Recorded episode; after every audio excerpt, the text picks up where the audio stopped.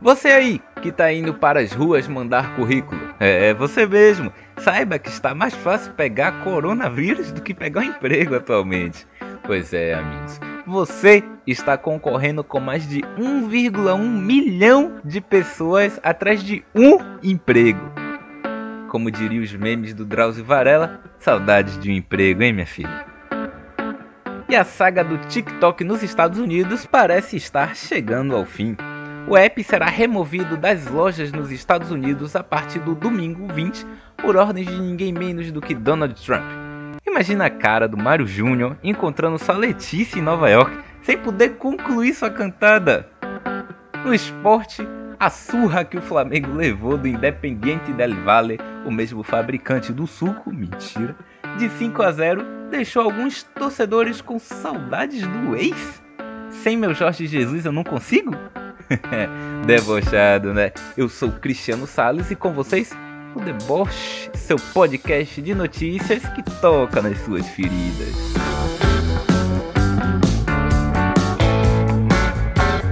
No Brasil, se antes já era difícil arranjar um emprego, agora tá pior. o apocalipse zumbi perderia fácil, fácil para a frustração de arranjar um emprego no país. Segundo dados atualizados do Instituto Brasileiro de Geografia e Estatística, IBGE, a quarta semana de agosto registrou um aumento de 1% na taxa de desemprego, chegando então ao total de 14,3%. Em resumo, como se já não fosse difícil concorrer por emprego antes, agora não só você, como 1,1 milhão de pessoas ingressaram na fila do emprego no país no mundo, os norte-americanos vão dar adeus aos challenges do TikTok nesse domingo 20.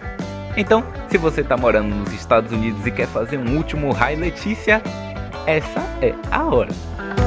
Sob ordens executivas de ninguém menos do que Donald Trump, o app será removido das lojas dos Estados Unidos. E desse jeito, as dancinhas logo logo vão migrar para o Rios do Instagram, então você não vai perder nada em Salvador, as praias foram liberadas para o uso de banhistas, olha só. Após ver tanta gente furando o decreto de interdição das praias, coube logo a decisão de abrir.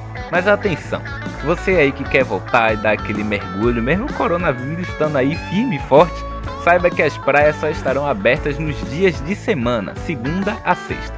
Entretanto, se você frequenta as praias de São Tomé de Paripe, Tubarão, Ribeira, Maralina e Itapuã, o funcionamento é liberado apenas de terça a sexta. Já quem gostaria de frequentar o Porto da Barra, Buracão e a Praia da Paciência terão que ser mais pacientes para voltar a dar um mergulho, seguindo temporariamente fechados esses três locais. No mundo das artes, se você já ouviu a expressão Run Forest Run, saiba que o escritor do best-seller Forrest Gump, Winston Groom, morreu aos 77 anos. Embora Forrest Gump tenha sido lançado em 1986, a obra só se tornou um best-seller após a adaptação para o cinema, que ficou muito conhecida, lançada em 1994, com Tom Hanks no papel central do contador de histórias. Quem nunca ficou olhando para os sapatos dos outros no buzu depois de assistir esse filme? Hum. No esporte, o trabalho de Domenech Torrent foi posto à prova no Flamengo. A goleada sofrida por 5 a 0 para Independiente del Valle na noite de quinta-feira em Quito pela Libertadores serviu de alerta para o novo técnico. Pois é, meus amigos, para quem estava acostumado com Mister, agora vão ter que ralar usando o Torrent. quem pegou essa piada sabe. O Flamengo agora se prepara para encarar o Barcelona, mas não é qualquer Barcelona, é o de Guayaquil, no Equador na terça-feira, dia 22. Bom, você aí que não gosta de ver jornal, você mesmo, agora dá pra ouvir o jornal e ficar inteirado do que rolou na semana. Aqui é Cristiano Sales e esse foi o seu Deboche, seu podcast de notícias que toca nas suas feridas, com as principais informações da semana. Fontes retiradas de Folha de São Paulo, Coluna do Fla, Jornal Correio e Globoesporte.com.